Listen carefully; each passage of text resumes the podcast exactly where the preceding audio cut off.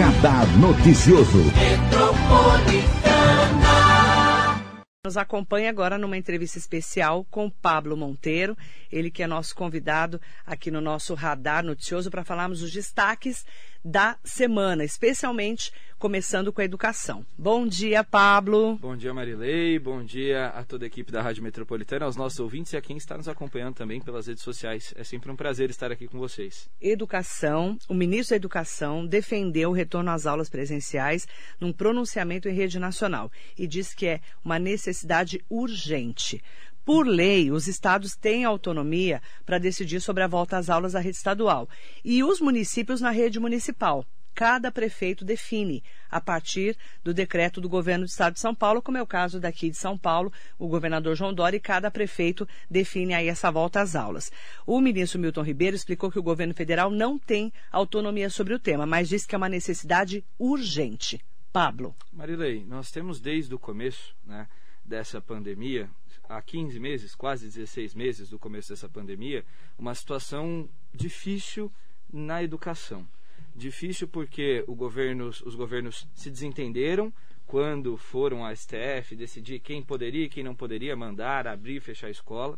O ministro da Educação ele traz agora um ponderamento, um, posicionamento bem importante. Por quê? Vamos parar para pensar que a, vamos começar com a educação básica e educação uhum. infantil a economia está voltando, os pais estão trabalhando e as creches ainda continuam fechadas em muitos municípios. Em outros municípios, elas continuam com rodízio, como é o caso de Mogi das Cruzes, com um terço apenas dos alunos. Quem tem uma criança pequena, de dois anos, o que, que precisa fazer agora, nesse momento? Que não pode levar a criança para a escola, mas tem que voltar a trabalhar. Uhum. Precisa procurar meios. Então, nós temos um problema: quem ficar com as crianças de educação infantil? Ensino fundamental e ensino médio nós temos um problema que, principalmente para alunos de escola pública, muitos não têm acesso à internet. Muitos, nós já falamos disso aqui diversas vezes, compartilham o mesmo celular, compartilham o mesmo computador. Porque é um computador para três, quatro crianças e o pai e a mãe dentro de casa. Um Quando celular. tem Wi-Fi, né? Quando tem Wi-Fi.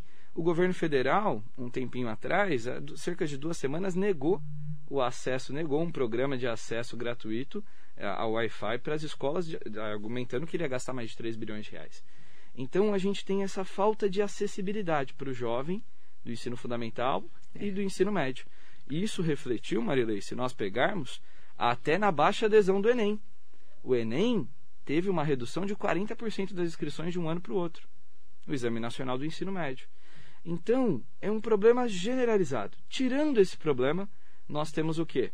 com um gargalo na formação de profissionais, ensino técnico, ensino profissionalizante e ensino superior.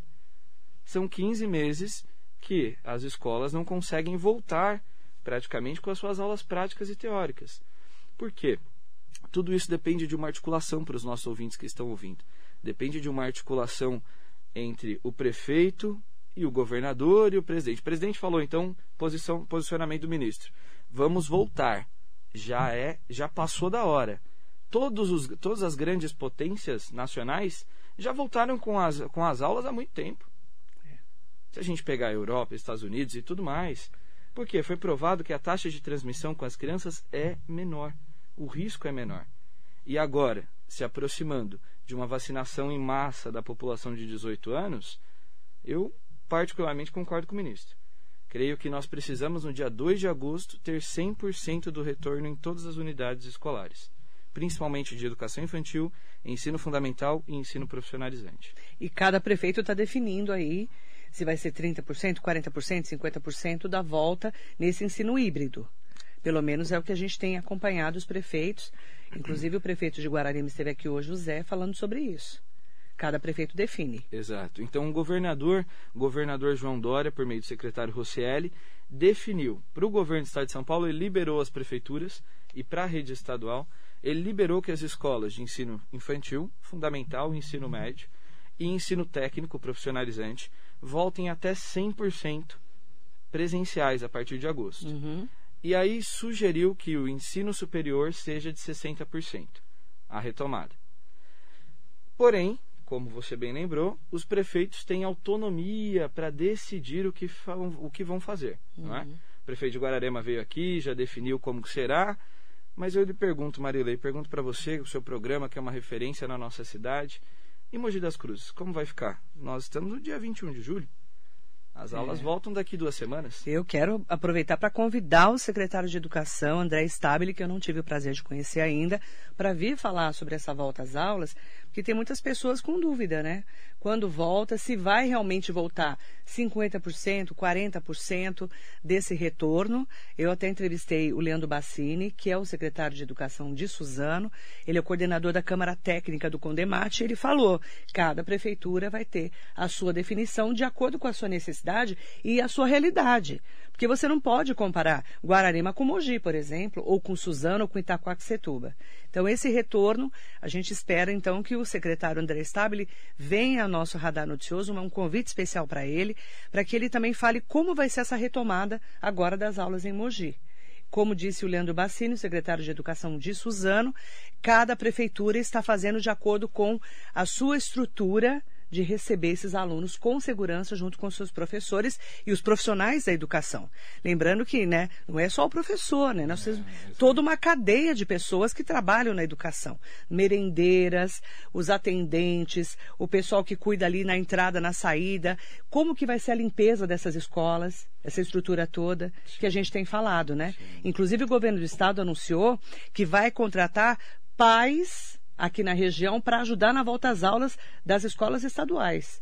Para dar um pouco mais de suporte, porque, segundo as informações, vai faltar equipe para essas escolas. Mão de obra, né? Com Mão certeza. de obra. A gente primeiro, sabe disso. Sim, primeiro que você tem funcionários afastados, funcionários que perderam, de fato perderam a vida. Sim. Por conta da pandemia, levou mais muita gente. E é, é, é, uma, é uma política correta. Também gera emprego, também gera renda, distribui renda. Isso. Essa atitude do governo do Estado. Mas voltando a falar do município, Marilei, uh, nós temos aqui é que tem um posicionamento logo. Porque o prefeito municipal ele precisa se posicionar junto com, através do seu secretário municipal de educação. Por quê? Porque nós temos ali uma situação que é a rede pública, que tem um determinado gargalo. E nós temos a rede privada, que é mais bem preparada, mais bem equipada para poder muito menos retornar, alunos, né? Com muito menos alunos. Então, se, se o momento precisa, necessita, na verdade, um posicionamento, é isso que eu agradeço o seu convite e o seu programa para poder cobrar da Prefeitura Municipal, da Secretaria Municipal de Educação, um posicionamento sobre como vai ser. É o retorno das o retorno, aulas. exato. Nós temos uma posição do governador, mas não temos ainda do município infelizmente não dá para fazer em cima da hora. Eu já tenho pais dos meus colégios cobrando, falando, e aí, vamos voltar 100%? Não vamos. Tudo isso é uma questão de confiança também. Nós vamos, então, convidar mais uma vez o secretário para vir aqui para a gente poder falar de volta às aulas e também dessa estrutura de Mogi das Cruzes, que é um, um questionamento de todos nós, né? Como vai ser esse retorno às aulas em Mogi, que é uma referência para o Alto Tietê, mas que a gente também não pode generalizar nenhuma cidade. A realidade de Salesópolis nunca vai ser igual à realidade de Ferraz de Vasconcelos, por exemplo. Esse é um dos assuntos em destaque hoje. Aproveitar também para falar sobre a tal da taxa do lixo. É, vários ouvintes perguntando, Marilei, vai ter que pagar a taxa do lixo mesmo? Por que, que vai ter que pagar e quando vai começar a taxa do lixo? Então, só trazer um destaque para os nossos ouvintes, é, a gente está acompanhando, inclusive, é, o que, que é a taxa do lixo? É a cobrança pelo serviço de manejo de resíduos urbanos, que tem como finalidade assegurar maior eficiência econômica na sua prestação. A taxa do lixo visa, em outras palavras, apoiar e melhorar as condições financeiras dos municípios brasileiros na prestação de serviços em específico. Essa taxa vai ser incluída aí e vai ser destinada para cuidarmos é, realmente desses resíduos. Mas a pergunta é, né, quando a gente vai ter que pagar e se vamos ter que pagar mesmo? Mesmo porque as informações que a gente tem é que algumas cidades já aprovaram na, nas câmaras municipais, porque é uma taxa do governo federal que os prefeitos vão ter que cobrar através do momento em que passam pelas câmaras municipais. Vamos falar um pouquinho da taxa do lixo, porque as pessoas não estão entendendo por que, que vão que ter que pagar. Ser? Exato. É, na verdade, ela estava prevista, né, Marilei, no Plano Nacional Ouvintes de Resíduos Sólidos. Então, infelizmente, essa é uma política, como tantas outras no Brasil, feitas de cima para baixo e não de baixo para cima. Tem um conceito na gestão pública que fala disso, que quando acontece isso, por exemplo, lá o governo federal aprova uma taxa, aprova uma lei que vai surtir um efeito negativo em todo o país. Uhum. Né? É considerado uma política pública ruim. De fato é. Nós já pagamos muito impostos, muitos impostos e taxas nesse país. É opinião pessoal, nós já pagamos muito disso. Mas a taxa do lixo, ela é uma taxa para você ouvinte que está acompanhando aqui a gente agora no programa da Marilei, que já foi aprovada. Não tem o que fazer. Não tem o que fazer em termos assim. Nós vamos ter que pagar. Nós vamos ter que pagar. Uma hora ou outra nós vamos ter que pagar porque é lei federal. É uhum. lei federal. Então, assim, hoje existe, né?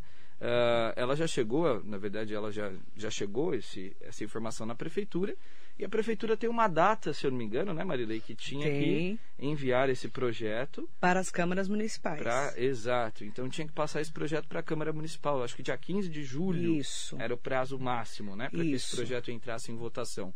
Algumas cidades da região já fizeram isso. Arujá, Guararema, a informação que a gente tem também que Ferraz de Vasconcelos já estava adiantada na taxa do lixo. E nós estávamos acompanhando os vereadores aqui de Mogi, inclusive o presidente da Câmara, o vereador Otto Rezende, que inclusive está tentando, junto com as outras câmaras, segurar um pouco mais a taxa do lixo. Vamos explicar essa Exato. parte?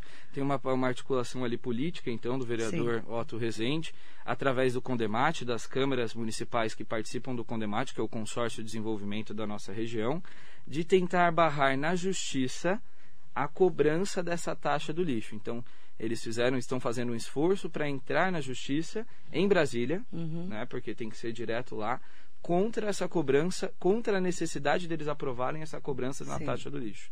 Sim. É um esforço muito louvável, viu? A gente tem que parabenizar o Otto aqui e os demais presidentes de câmaras municipais da região por essa articulação. Só que a gente tem também essa lição de casa para entendermos quando que vai realmente ir para a Câmara para tentar, claro, barrar, tem que ser no governo federal, né? Porque é uma taxa institucionalmente feita pelo governo federal, mas a gente é, fica preocupado porque é mais uma taxa no nosso dia a dia e que nós vamos ter que colocar ali já com IPTU, com ISS que a gente apaga, ICMS taxa e de tanta iluminação pública. Tá, é, é, mais uma taxa de é. iluminação é. pública e a gente vai vindo com essa conta que não, não acaba mais, né? Acaba. Então a gente vai comentar nos próximos dias como é que vai ser a taxa do lixo e fazendo um balanço, inclusive, vou pedir para anota para mim, por favor pedir para o Eduardo Cardoso fazer um balanço de todas as cidades da região, de como é que está essa, essa proposta aí. Né? Os prefeitos estavam segurando, viu? É. Tinha alguns prefeitos segurando, mas vai ter que ser feita a taxa do lixo. Vai ter que ser feito. Começo de mandato, né? Aprovar taxa, a criação de taxa em começo de mandato, que seja. Mais e nesse uma. momento de pandemia, com muita gente desempregada e sem renda, né? Verdade. É difícil. Outro destaque que eu quero trazer com o Pablo é, é que ele me questionou se vai ter realmente aumento do SEMAI aqui em Mogi. Foi isso que você me questionou. Exatamente. Não é isso? O diretor-geral do SEMAI, ele foi na Câmara Municipal anteontem. Ontem eu trouxe a cobertura aqui na rádio, no nosso radar. Ele é o diretor-geral do SEMAI, Serviço Municipal de Águas e Esgotos, o João Jorge da Costa. Ele esteve na Câmara Municipal, os vereadores o convidaram para que ele explicasse por que, que vai ter aumento na conta de água de Mogi, tá? Então, a Câmara de Mogi recebeu o diretor-geral do SEMAI, João Jorge da Costa, anteontem, para esclarecer sobre esse aumento de 9,32% nas tarifas de água e esgoto, anunciado pelo SEMAI aqui de Mogi. E o próprio João Jorge, ele falou da estrutura do SEMAI, mas ele destacou que o SEMAI tem que se autossustentar. Vamos ouvir o que, que ele explicou para a gente. Eu encontrei o SEMAI o SEMAI, ele presta um serviço de qualidade, ele tem técnicos de muita competência, tem funcionários dedicados. Uh, agora, o que eu posso dizer para os senhores é o seguinte: um município de 450 mil habitantes, ele tem viabilidade. Né? O saneamento ele apresenta ganhos de escala, ganhos de escala, ou seja, nas cidades maiores elas são mais viáveis. As cidades menores, por exemplo, Biritiba, tem 30 mil habitantes, me parece. Biritiba tem, tem problemas de viabilidade. Mugi não deveria ter problemas de viabilidade. Então, o saneamento de Mugi é viável, o SEMAI é viável e nós vamos colocá-lo numa situação de saúde financeira, num tempo que não vai ser longo. Ele fala da qualidade do SEMAI e da saúde financeira do Serviço Municipal de Águas e Esgotos, que é o SEMAI. Sim. Você acompanhou essa participação Acompanhei do. Acompanhei essa participação, né? E na verdade na semana passada tive a oportunidade de conversar com alguns vereadores e questionar justamente se era o momento de ter um aumento de quase 10% na conta de água e de esgoto. Por quê, Marilei? É, vamos, vamos, vamos lá, vamos entender como que é o SEMAI. O SEMAI é, um, é o Serviço Municipal de Águas e Esgoto, mas o SEMAI não tem, é, digamos assim, estrutura hoje para conseguir abastecer a cidade inteira sem comprar a água da Sabesp. Então, compra água compra da Sabesp. água da Sabesp. 40% de toda a água que a gente consome em Mogi é água da Sabesp. Então é tratada, captada e tratada pela Sabesp, que revende ao SEMAI. E o SEMAI pega esses 40%, junta com a captação que ele tem hoje, que são várias captações, inclusive a de Sabaúna, 60%, e abastece a cidade inteira existe, e eu acho que você pode contribuir comigo aqui, por estar tantos anos à frente do jornalismo da, da nossa cidade, uma discussão muito séria, né? Se o SEMAI era sustentável ou não era, se ele deveria ser privatizado para a Sabesp ou não. Ou ele deveria ainda ficar no controle Essa é história municipal. antiga, nossa. É, porque o SEMAI, ele é uma empresa que, pelo menos nos últimos anos, desde a gestão Bertaioli, que eu acompanho, até a gestão Marcos Melo, é uma empresa que sempre deu lucro. Deu lucro. Tanto é que nós temos notícias nos últimos finais dos anos passados, tirando esse momento de pandemia, em que o SEMAI devolvia para a prefeitura, aportava na prefeitura 2, 3 milhões de reais no final do ano, que era suficiente para a prefeitura pegar esse recurso e utilizar dentro do próprio orçamento público ali. Então, eu me assusta quando o diretor uh, Jorge do SEMAI fala que vai tornar João Jorge, João Jorge né? Tornar o SEMAI mais autossuficiente financeiramente, porque o SEMAI, ele concorda, o SEMAI já é viável. O SEMAI já é viável. Ele, ele fala, fala, da isso, saúde financeira da, do SEMAI, é, né? Ele fala que ele já é viável. O SEMAI já é um serviço viável, é uma empresa que dá lucro.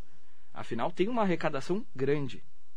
Anteontem, quando o João Jorge da Costa, que é o diretor-geral do SEMAI, eh, esteve na Câmara Municipal, vários vereadores fizeram esse questionamento se precisava realmente desse reajuste nesse momento.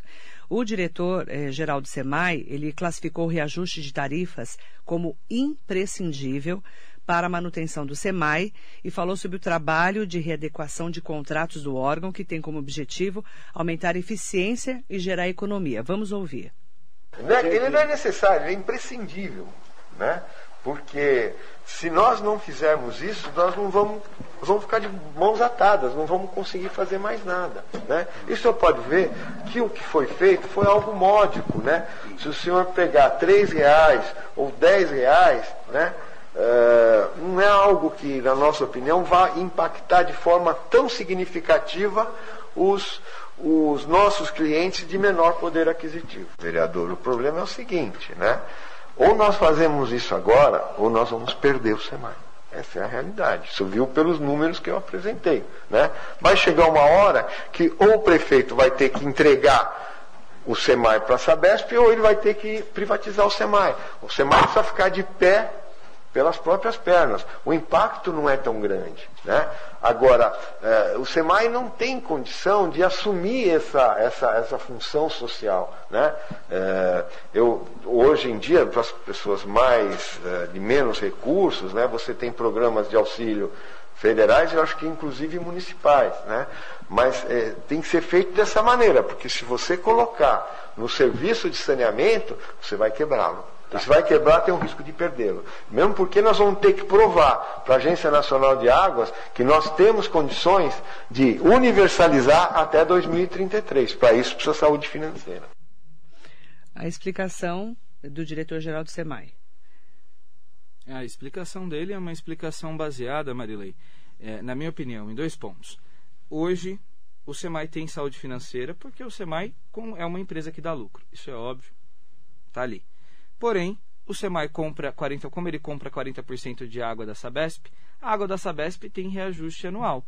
Teve nos últimos dois anos, porém esse reajuste não foi, o SEMAI não repassou esse reajuste para o consumidor mogiano. Só que aí ele está falando de 40% da cidade, não de 60% que é captação própria. Então, ele tem um desafio né, que fica bem claro na fala do diretor-geral do SEMAI, que é o quê? É conseguir transformar o SEMAI numa empresa que gera muito mais lucro para fazer investimentos locais. Ou seja, é a criação de uma taxa agora nesse momento para fazer caixa na empresa, para fazer investimento na rede de água e esgoto. É o meu entendimento do que ele está falando, tá? Isso com conversa com outros vereadores também. Não é aquela questão de que o SEMAI está quebrado, não. Eu quero ver o senhor João Jorge falar que o SEMAI está quebrado. Com certeza não está. Mas. Mas ele fala que o aumento é imprescindível, senão nós podemos perder o SEMAI. Podemos perder o SEMAI por quê? Porque existem metas que com certeza a Agência Nacional Reguladora de Água colocou até 2032. Ele falou. Ele fala isso no final da fala, que é ser autossustentável. Então, 2032, nós estamos falando aqui de daqui 10 anos, aproximadamente isso. Para que talvez o SEMAI. Ele tem dois caminhos agora, né? De fato, o que ele fala. Ou coloca o SEMAI e já passa para a Sabesp, já terceiriza o SEMAI, ou luta para a prefeitura ficar com o SEMAI, continuar a ter o SEMAI, só que para isso, possivelmente, ela vai ter que deixar, vai ter que fazer investimentos altíssimos nesses próximos 10 anos e deixar de comprar um pouco de água, presumo eu, da Sabesp. Imagino eu, porque quando ele fala em autossuficiência é isso. Né? É um assunto que precisa ser debatido. A gente, é, a gente fala, sempre fala desse assunto, né? Várias eleições a gente fala desse assunto. Vamos vender é. o SEMAI, vamos privatizar o SEMAI, a gente sempre fala disso. É um assunto recorrente. E a pergunta do o questionamento dos vereadores era assim: precisa ter esse aumento? E ele fala que é imprescindível.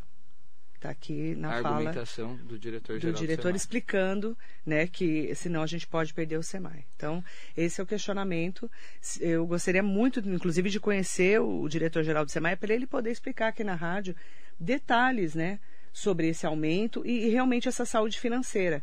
E ele fala muito também desses investimentos que a ANA, né, a Agência Nacional de Águas, precisa realmente é, saber que a, a, o SEMAI está fazendo um investimento de autossuficiência e qualidade no serviço. Mas é se, nós, se, nós, pegarmos, Marilei, o SEMAI fez grandes obras no ano passado, nos últimos dois anos. Vale lembrar as caixas d'água, os reservatórios que foram Esses feitos de tratamento de água, Melo, né? Azetas, exatamente. Então, assim, tem grandes investimentos. Significa que a empresa tem fôlego para isso. Mas o que, eu, o que eu questiono agora, como cidadão, apesar de que ele fala que 3, 10 reais é um aumento pequeno, não vai dar o impacto geral, e os grandes consumidores de água? Como vão ficar? É, tem uma tabela aqui, de acordo com o SEMAI, as tarifas serão reajustadas na seguinte ordem. Para consumo de até 10 metros cúbicos, a proposta de reajuste é R$ 3,51. Para o consumo de 15 metros cúbicos, a proposta de reajuste é de R$ 7,14, R$ 7,14. Para o consumo de 20 metros cúbicos, a proposta de reajuste é de R$ 10,77. Para consumo de 25 metros cúbicos, a proposta de reajuste é de R$ 19,83. E para o consumo acima de 30 metros cúbicos, a proposta de reajuste é de R$ 28,89. Os ajustes, os reajustes serão aplicados a partir do mês de setembro. Essa é a informação, Essa informação do chegou. SEMAI. Exato. Eu ainda acredito que, e eu faço essa pergunta para você até, Marilei, é o momento? Olha, nós já falamos aqui que vamos ter uma taxa do lixo. Nós já falamos essa aqui que, engolir de qualquer jeito. que essa taxa do lixo já passou, é não federal, tem não tem o que fazer. Por mais que barre com a, com a iniciativa do não. vereador Otto Rezende, não vai barrar por muito tempo. Não, não vai conseguir. É um ano que o IPTU da cidade também teve reajuste, apesar de promessa de com campanha no ano, no ano, passado que não ia reajustar. Mas inflação, reajuste a inflação. Exato. Só ontem, e me, me dói no sentido de eu paguei um carnê de IPTU gigantesco de prédios que eu loco na cidade. Ok. Mas tivemos reajuste do IPTU com a inflação. Vamos ter a taxa do lixo. E para que um aumento nesse momento, nesse ano que a economia ainda está travada por conta da pandemia? Pode parecer que não, mas na minha opinião, é brincar com a cara do mogiano e com o consumidor. Principalmente com quem está passando por um sufoco financeiro quem teve que fechar seu comércio, quem perdeu seu emprego, quem perdeu sua renda. Não vou nem falar da energia elétrica, hein? Que tá é, um absurdo é, o valor da energia elétrica. Pra um absurdo. Gás de cozinha, é, não tudo, vou nem comentar, tudo, tudo, tudo aumentou. É falta, na minha opinião, de sensibilidade. Ótimo, o SEMAI precisa fazer investimentos? Ok. Tem meta até 2032? Senhor João, diretor do SEMAI, deixe esse aumento para propor esse aumento a partir do próximo ano. Deixe as pessoas respirarem. Nós nem ainda voltamos a trabalhar ao normal nessa cidade, Marilei. Nós vamos, é, gostaria muito de conhecer o diretor-geral do SEMAI para que ele venha aqui, então, inclusive, explicar né, para os nossos ouvintes, para a gente poder entender essa taxa do SEMAI, do aumento do SEMAI. Então, convite feito. Ótimo, espero Combinado? que ele venha. Com certeza, eu espero que ele venha e até vai ser importante para a gente poder explicar para as pessoas, né, os detalhes do SEMAI e como que é a atuação do SEMAI e por que, que tem que ser esse aumento agora, nesse momento. Fechado? Combinado. Convite feito. Pablo Monteiro estreou um programa de Opa. podcast no ATCast. Conta. É isso aí, estreamos na quarta-feira passada. E aí? E foi uma experiência. Como é que é ser apresentador? Meu, é difícil. Não é fácil? Viu? Não, não, eu, eu te é admiro. É muito fácil fazer o que eu faço. eu te admiro. Se você quiser vir cada... fazer o radar. Não, não, obrigado, eu te Seis admiro. horas da manhã, dia. durinho aqui. É difícil, né? É difícil, é difícil. Mas é uma experiência muito boa, né? É, mas você entra às seis da manhã, eu já coloquei o meu às nove da noite, que eu tenho um probleminha com o horário, eu vou né? pular essa parte. A gente sabe Vou disso. nem comentar. vou comentar. Então, mas tem sido uma experiência muito legal. A estrutura, você trouxe Felipe aqui, né? Felipe da, da Arts Filmes. Da Arts Filmes. A estrutura que eles montaram para essa para esse canal de podcasts. Muito legal. É muito legal, muito bacana. O nosso em especial é todas as quartas. Hoje nós temos também lá, se me permite, quero convidar os ouvintes a participarem com a gente através do YouTube e do Facebook e vai ser só sobre temas políticos e com personalidades políticas, né, Marilei? Semana passada nós tivemos o vereador Bigêmeos, né? hoje nós temos o Rodrigo Valverde, que foi ex-vereador e candidato a prefeito de Mogi, e assim vamos, discutindo os principais assuntos da semana na área política, né? Mas eu sei também que tá para ter uma novidade, tem um programão chegando lá ah, eu tô canal. preparando, tem tô um preparando. Estamos nos canal. preparando. A nossa grande referência é, aqui vamos, da cidade. Estou me preparando ainda para estrear. Vamos ver quando que eu vou estrear. Agosto de Deus, eu falei para Felipe. Agosto de Deus tá tudo certo. Obrigada, Pablo. Imagina. Eu que agradeço muito a oportunidade, o espaço. Quero agradecer também aos ouvintes, essa equipe maravilhosa que vocês têm. Parabenizá-los, que eu não acho que eu não tive a oportunidade pelos 60 anos da Rádio Metropolitana, em nome da Marileia, diretora de jornalismo da rádio, e todos vocês que fazem isso aqui acontecer a cada dia, transformando cada vez mais essa rádio numa referência não só municipal, mas regional, levando informação com credibilidade. Vamos para o FM agora. Opa, olha, ah, sim. Aí, caminho do FM. Caminho do FM. Amém. Obrigada. A gente fala sempre dos assuntos em destaque é, da cidade, da região e do Brasil, junto com Pablo Monteiro, nosso comentarista aqui do Radar Noticioso. Bom dia. Muito bom dia para você.